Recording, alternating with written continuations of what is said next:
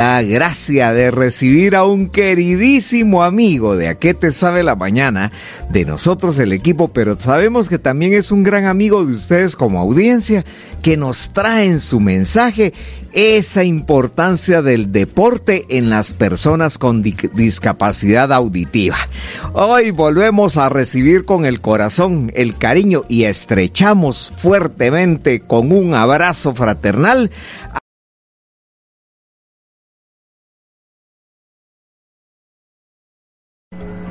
Muchísimas gracias, Mike. Un saludo a cada uno de los oyentes de este importante programa que te sabe la mañana. Así que, pues esta bienvenida, pues me parece que, es así para levantar el ánimo de todos aquellos que hoy, pues sabiendo que es día sábado, pues, con sus proyectos en mente, tienen que llevarlos adelante, ¿verdad? Así que un placer estar nuevamente en el programa, Mike, y con mucho gusto aquí para compartir información y aspectos que sean de interés, ¿verdad? Así que muchísimas gracias. gracias. Es que mire, licenciado, yo siempre digo que una de las cosas que, que, tiene uno que tener en la vida son los deportes que, que, a uno le gustan, los que son preferidos. Y el guatemalteco, cuando llega el fin de semana, sábado y domingo, siempre le dedica algún tiempo a su deporte. Entonces creo que el deporte nosotros los chapines lo llevamos en la sangre, licenciado. Claro que sí, Mike, que de alguna manera sabemos incluso, ¿verdad?, que hasta en el tiempo de la civilización maya existía el juego de pelota. Correcto. Entonces, eh, para nosotros desde la niñez, a través de la escuela, y cuando hemos tenido la oportunidad de la educación física, que se nos empieza a a promover la actividad y el conocimiento de alguna actividad deportiva. Luego, de acuerdo a las características de la, de, la población en cuanto a recursos, eso va a dar, la oportunidad entonces de poder iniciarse en alguna práctica, ¿verdad? Porque si hablamos de piscinas, no en todos si hablamos de campo de fútbol, pues es algo más común. Y de esa manera es como el niño la niña se va involucrando pues en actividad deportiva. Pero algo bien importante aquí es la familia. Claro. Porque eso es determinante para que en la época de la niñez pues, se, oriente hacia la actividad física a niños y niñas. eso es bien importante en el proceso de, desarrollo integral de la persona. Me gusta tanto el tema que señala que me me ha hecho pensar, ¿verdad? Por ejemplo, hay familias cuando uno asiste a un deporte que para uno puede resultar un tanto inusual. Yo recuerdo que en una oportunidad, fíjese, licenciado, me invitaron a un juego de béisbol, ya hace muchos años, muchos años, aquí en la zona 2, en el, en el estadio del Trapo Torrevierte. Trapo Torrevierte. Y fíjese que me, me, sorprendió mucho cuando llegué esa noche a ver el partido de béisbol, porque no había mucha gente, pero nunca voy a dejar, nunca voy a olvidar que había una familia donde estaba papá, mamá y tres niños apoyando al cuarto hijo que era el que estaba jugando. Y mire, era una alegría en esa familia, eh, gritaban, hacían porras, ellos movían a, los que estábamos ahí a que apoyáramos. Entonces, ¿qué, importante papel juega la familia en ese, de veras en el deporte, porque lo inculca y puede ser que de ahí es donde surgen también grandes campeones, ¿verdad? Sí, de hecho a nivel ya internacional, Guatemala ha sido representada por diferentes atletas en distintas disciplinas y en muchos de esos casos se sabe que la familia ha jugado un papel determinante porque sabemos que hacer deporte ya a nivel de alto rendimiento pues es una carrera también, es una profesión, se puede decir, independientemente que el deporte no, no devuelva en dinero el esfuerzo, pues sí sabemos que es una rentabilidad en cuanto a beneficio personal, a imagen del país, a, la, también a la representación de nuestra familia.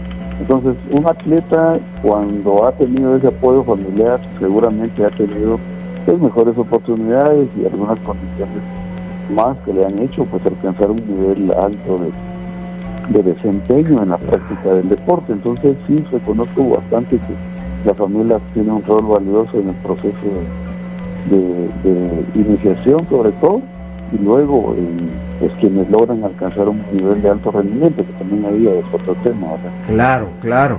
Y, y mire, aunque quedara, digamos, en el nivel solo de afición, qué bonito es compartir el deporte, ¿verdad? Entonces, nada tan bonito como, como que hay otras personas que les gusta igual que tanto que a uno, que van, le van al mismo equipo. Es decir, el deporte une, el deporte da alegría.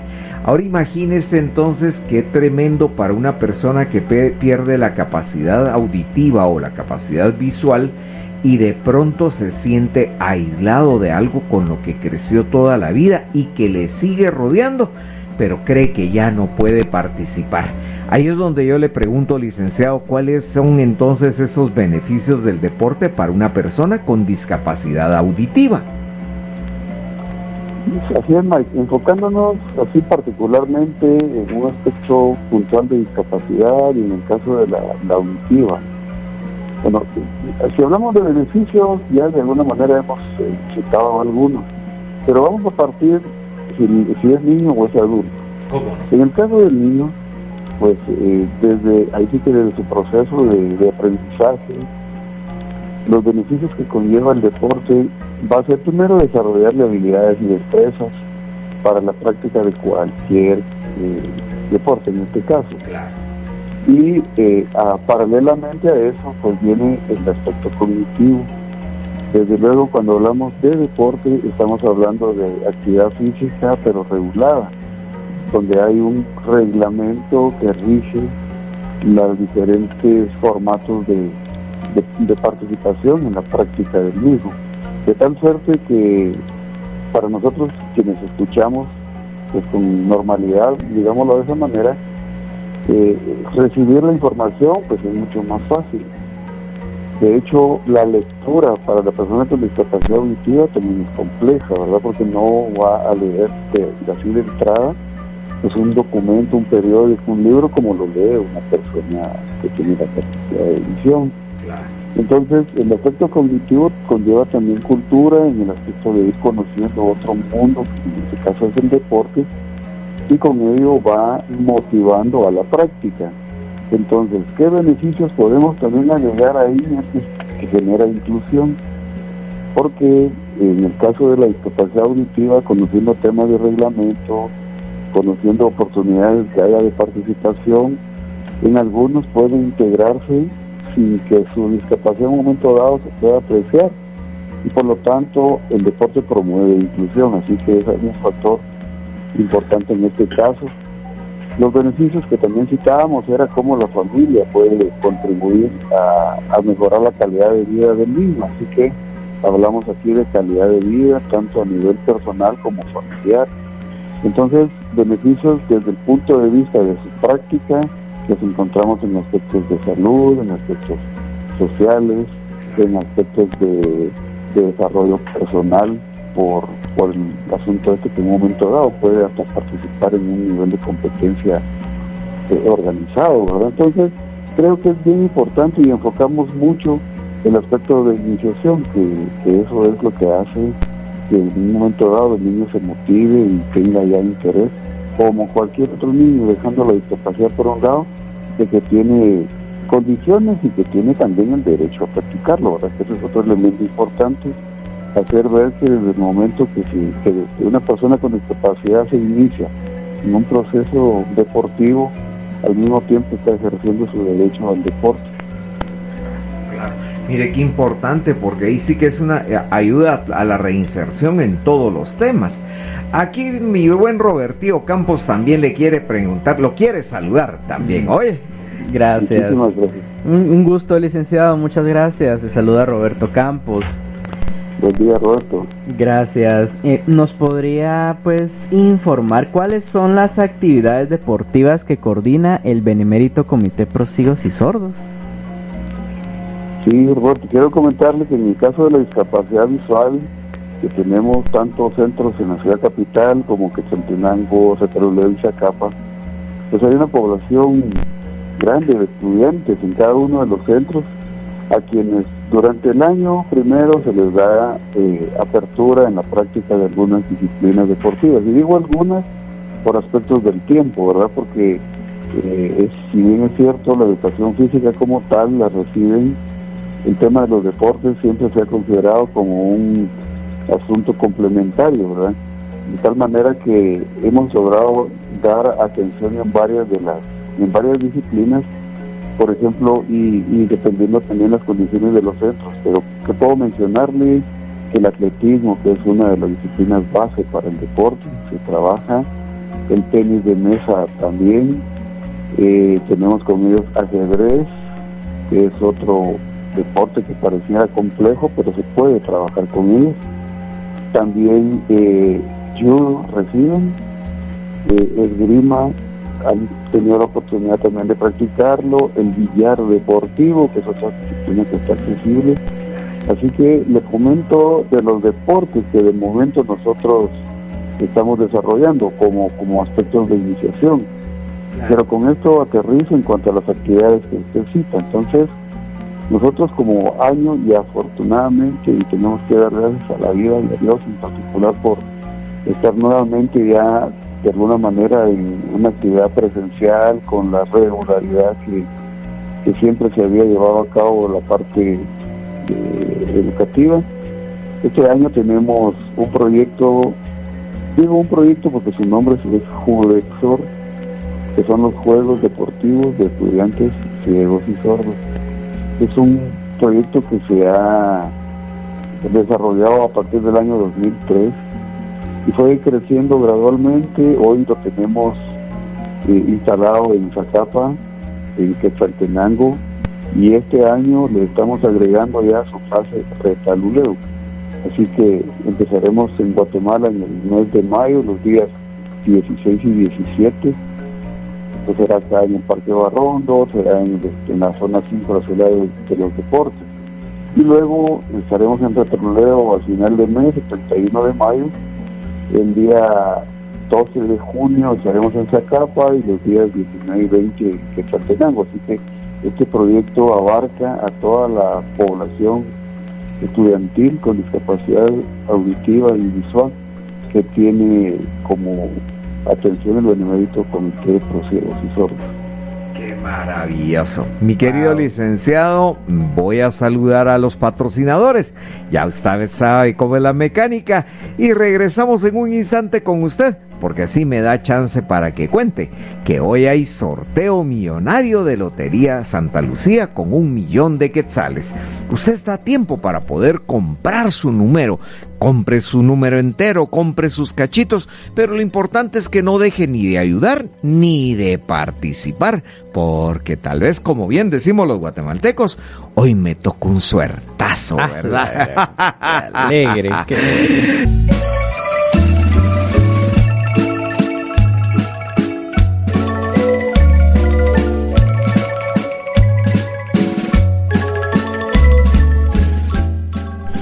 Y estamos de regreso con ustedes en este momento que en el sonido de la luz estamos platicando con nuestro gran amigo el licenciado Jorge Mario Cifuentes, coordinador del programa de cultura y deportes del Benemérito Comité Pro Ciegos y Sordos de Guatemala, quien nos está platicando acerca de cómo el deporte realmente tiene tanta importancia para el discapacitado auditivo. Así que estamos aquí de regreso con usted, querido Lick. Oye, y bueno, es momento, momento para preguntarle que qué nos puede comentar acerca del movimiento sordo olímpico. Muchas gracias, Mike. Sí, aquí en Guatemala no es muy conocido este este movimiento, sin embargo, es algo que ha sido generado por la por la comunidad de discapacidad auditiva desde ya muchos años atrás a, nivel de deporte organizado. Eh, se participa alrededor de 30 deportes y este es un movimiento como cuando escuchamos el movimiento olímpico, que es el de las personas sin discapacidad. Correcto. El convencional. Así existe para personas con discapacidad el movimiento paralímpico, que es para otras discapacidades como la visual, parálisis cerebral, eh, también la discapacidad física, ahí entra el deporte paralímpico. Así también habrán escuchado ustedes a Olimpiadas Especiales, que aquí aglutina a las personas con discapacidad intelectual. Pues igual a esto está el movimiento sordo olímpico o el que se denomina Olympic, que es las Olimpiadas para discapacidad auditiva. Entonces, este movimiento es importante porque estamos ya hablando de deporte igual, formal, ya de competencia, por supuesto que este ya es todo aquel proceso de preparación, de competencia, de clasificación y de eventos que a nivel mundial permite la participación de diferentes países como tales con sus representaciones nacionales, como pasa en cualquiera de los otros movimientos ya mencionados. Así que eh, para la población con discapacidad auditiva, pues está ese, espacio también de, de participación a nivel internacional y para ello pues en cada país la población con discapacidad auditiva organizada eh, se afilia a este movimiento y entonces ya tiene que tener la capacidad y los recursos para poder en un momento dado ser parte de estas competencias que en algunos casos se lleva a nivel de deporte como campeonato mundial y en otras ocasiones se organizan ya los diferentes deportes en una sede a nivel de sordo olimpiado, que es el nombre que tiene la competencia para la discapacidad en este caso auditiva. Claro, aquí voy a, aprovechar a hacer un paréntesis más cultural que deportivo, porque le quiero preguntar algo que me llamó mucho la atención cuando hablamos de movimiento sordo olímpico. Eh, eh, ¿El término sordo todavía se utiliza, licenciado? Eh, de hecho, con la con lo que ha surgido hoy a nivel de inclusión en la, lo, que, lo que es la Convención de los Derechos de Personas con Discapacidad, eh, se sugiere que sea denominado persona con discapacidad X, visual, física. Pero cuando hablamos de estos términos sordos, por ejemplo, la persona como tal, ya sea ciega, sorda, pues, se va a considerar como, como originalmente fue denominado la condición. Así como les, menciono Sordo Olimpiada, existe la, Federación de Deportes para Ciegos, que no ha cambiado su nombre, la, la, la, la, organización como tal se identifica como, como siempre fue. Entonces, el, el término aquí de, personas con discapacidad es como más allá de de dignificar a la persona como tal es eh, dirigirse pues en un de una manera de, respeto más que todo por ahí pasa el término pero si yo le digo que soy una persona ciega eh, pues estoy diciendo que tengo una condición de discapacidad y por lo tanto depende en, el tono en el que se menciona muchas veces las palabras por ahí se pueden interpretar como que que agreden, ¿verdad? Pero en realidad eh, no, no, no cambia en sí de que se le trate o no, va a depender en todo caso de la misma persona. Claro. Y, de tanto de quien con quien interactúa, ¿verdad? Como la persona que tiene la condición. Así que el término ese de sordolimpiada se mantiene, así es. y es para, para, para personas que también tienen un nivel de, de audición bajo, no es no es para todos aquellos que en un momento dado tienen como que una condición de, de, sordera, ¿verdad? Que, limita en este caso eh, la audición. Entonces, eh, puede llamarse de alguna manera persona sorda. De hecho, en la comunidad de discapacidad auditiva, pues ese es el, término que se maneja con ellos. Mire, le agradezco que qué explicación tan linda la que dio. Oye, ¿verdad? Ahí, ahí, es donde yo muchas veces digo, pues también la generalidad de la población les llama de esta manera porque no ha habido quien les explique. Y ese trabajo tenemos que hacerlo los medios de comunicación, ¿verdad? Porque al final de cuentas no lo, no lo dicen con, con un ánimo ofensivo, la mayoría no lo hacen ofendiendo, pero, pero pues aquí les enseñando cómo es la cosa. Así que mire, mm, una linda y se lo agradezco mucho porque lo encontré muy oportuno para nuestra audiencia hoy. Licenciado, regresando al tema del deporte. ¿Cuál cree usted que es la disciplina que más se ha, se ha desarrollado dentro de los atletas sordos? Pues aquí en, aquí en Guatemala eh, tenemos el proyecto a través del Comité Prosiegos desde el año 1990 que se creó la carrera de la luz del sonido. Y el sonido pues hace alusión a la sordera en este caso, ¿verdad? Poniéndolo en, un, contexto positivo como el de la visión con el tema de la luz. Entonces, a, raíz de ese proyecto que se ha mantenido, pues, ahí sí que gracias a Dios por durante 33 años, incluyendo los dos de pandemia, de alguna forma se, ajustó alguna actividad al respecto. Entonces, a la población con discapacidad se le abrió ese espacio de participación a través del atletismo y de acuerdo a las edades se les fue formando para que tuvieran pues una participación agradable.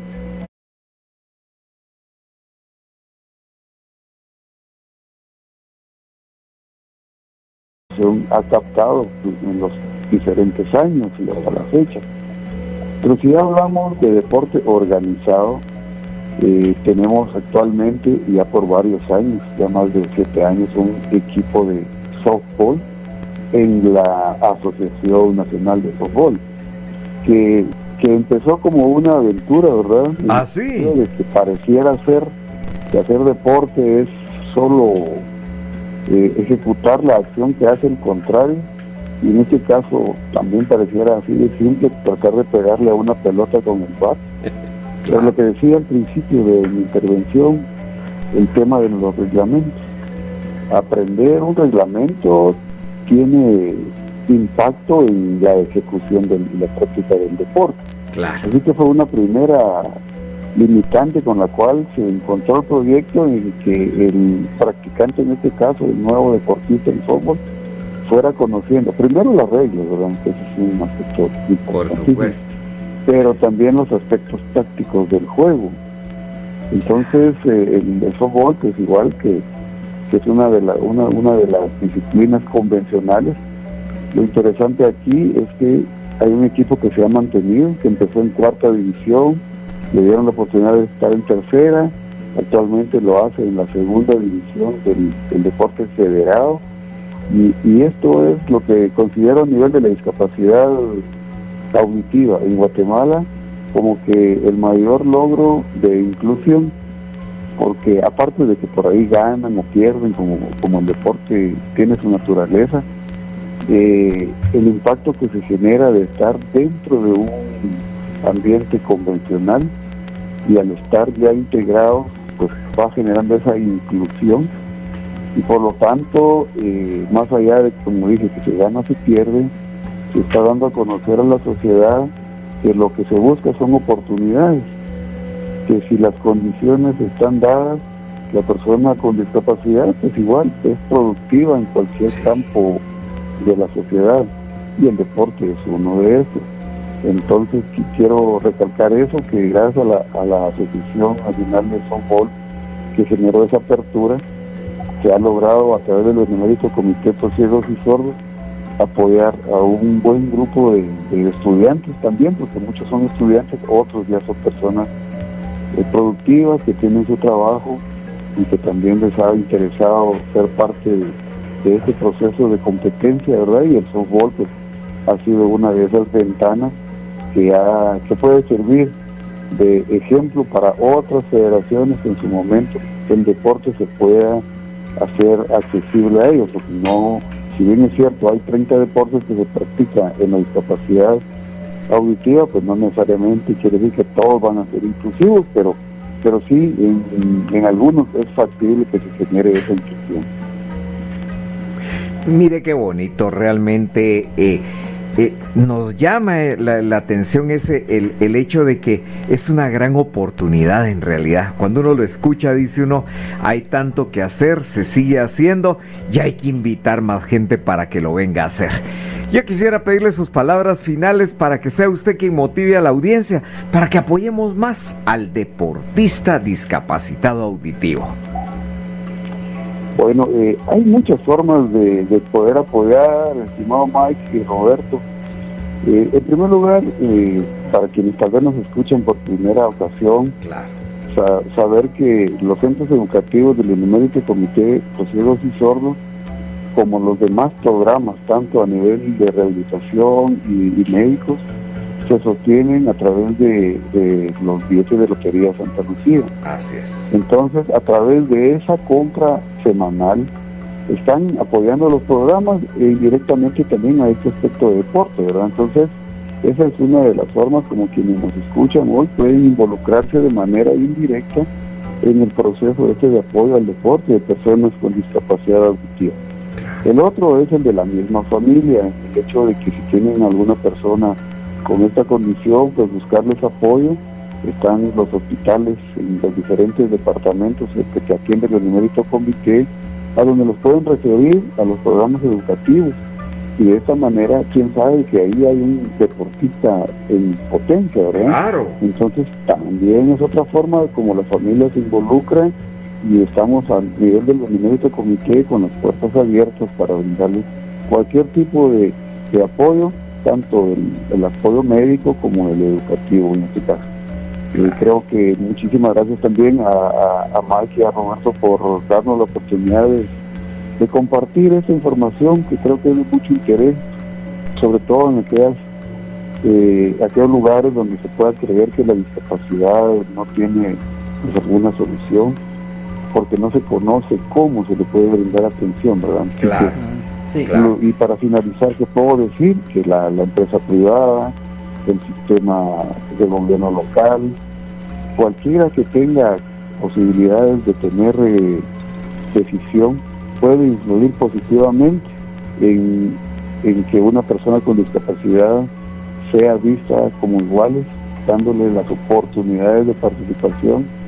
Y hoy nuestro tema es el deporte, pero igual puede ser en otras áreas de la vida, de la vida cotidiana, ¿verdad? Así que ha sido un placer compartir con ustedes, Mike y Roberto, y de alguna manera pues dejar un mensaje eh, positivo. Positivo. Cada uno de los que nos Gracias. Además, inspirador. Licenciado, que Dios me lo bendiga. Le mando un fuerte abrazo. Gracias por haber estado con nosotros esta mañana. Oye, aquí lo esperamos siempre.